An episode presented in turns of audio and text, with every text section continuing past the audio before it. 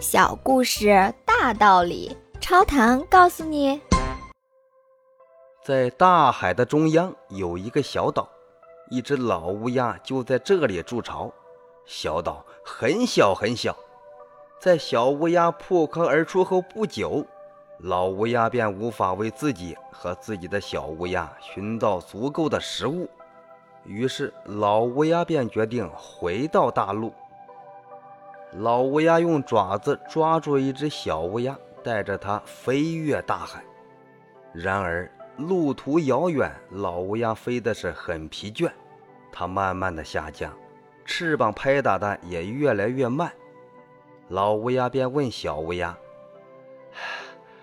要是我变得衰老不堪，而你却长大成人了，强壮有力。”你会不会照顾我，把我这样带来带去的？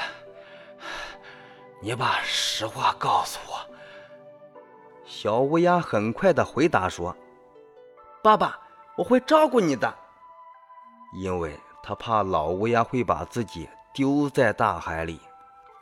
老乌鸦继续飞行，可是它越飞越累。他想了想。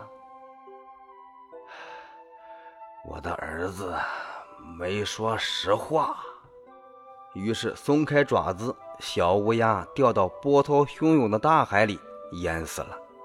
老乌鸦又飞回小岛，在它养精蓄锐、重新找到强壮的感觉之后，又携带第二只小乌鸦飞越大海。可它又飞累了，累得几乎无法振翅飞翔。他又对第二个小乌鸦提出同样的问题，第二个小乌鸦也是怕被淹死而不加思索地说：“爸爸，我会照顾你的。”可是他的爸爸根本就不相信他，在老乌鸦筋疲力尽之际，又松开了爪子。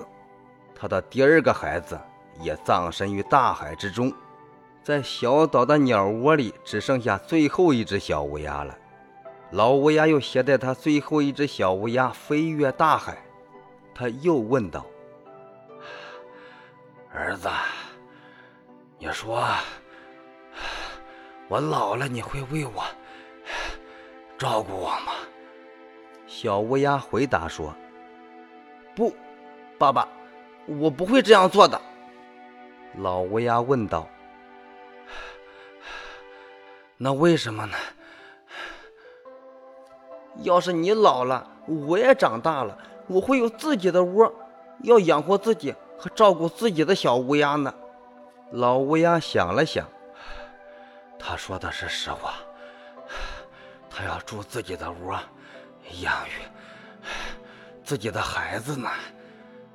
老乌鸦用尽最后的力气往高处飞翔，拍打着翅膀，带着自己的小乌鸦飞越波涛汹涌的大海。